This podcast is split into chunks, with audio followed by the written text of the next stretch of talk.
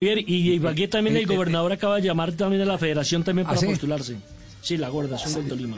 ¿Sabía algo? Eh, No, no, yo la verdad no sé, esas comunicaciones las envían directamente a Federación, que es el que tiene comunicación directa con, con Mebol, y sobre esa base pues se, se escoge otra sede. Pero en este momento yo creo que no, no hay que especular, hay que mantener a Bogotá, que es nuestra capital, como, como esa sede que queremos y queremos ver buen fútbol acá. Y veremos qué pasa en los siguientes días. Espero que, que tengamos una reunión con las autoridades locales y poder pues dejar un panorama más claro.